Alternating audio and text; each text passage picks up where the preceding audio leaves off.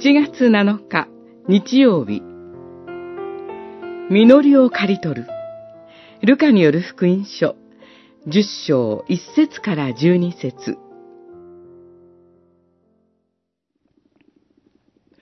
その後、主は他に72人を任命し、ご自分が行くつもりのすべての町や村に二人ずつ先に使わされた。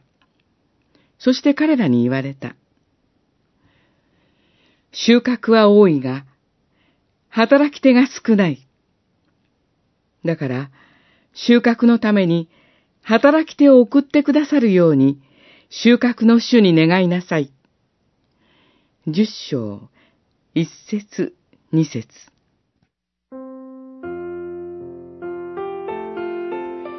主から使わされて伝道するなら、豊かな収穫があると約束されています。現実がそうではないように思えるのは、働き手が少ないからです。そして、この働き手は、収穫のための働き手であると言われています。私たちが、伝道の実りが少ないというとき、私たちは、荒れ地を耕すところから始めようとしていないでしょうか。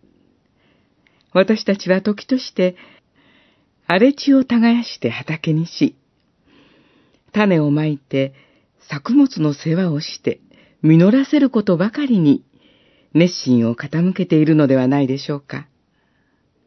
しかし、不足しているのは収穫のための働き手なのです。収穫の主である神が実らせてくださった作物を借り入れるのが収穫のための働き手です。私たちは荒れ地を耕し、種をまき、作物の世話をすることに励んできました。収穫の主は私たちに収穫をさせるために、私たちの一つ一つの働きに、見てを添えてくださり、豊かな実りを備えてくださっています。それを信じて感謝しつつ集めましょう。